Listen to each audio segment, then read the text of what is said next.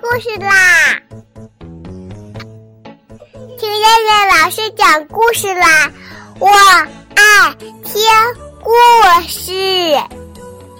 嗨，小朋友们，晚上好！我是东方爱婴融成中心的燕燕老师，又到了听燕燕老师讲故事的时候啦。现在，请小朋友们自己在床上躺好，我们一起听故事。今天的故事名字叫做《顽皮的小牛》。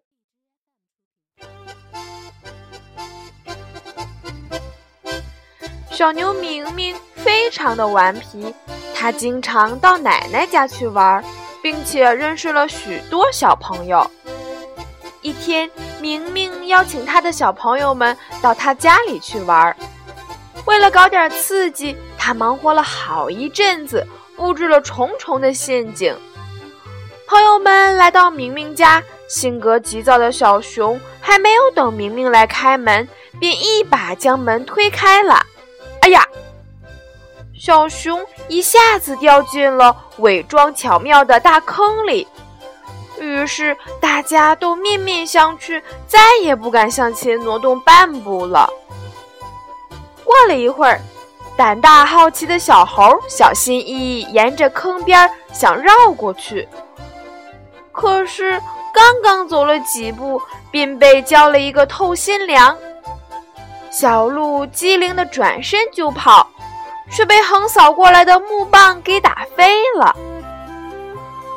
后面还没有来得及进门的小朋友，看到这样的情景，便站在原地，不敢再越雷池半步了。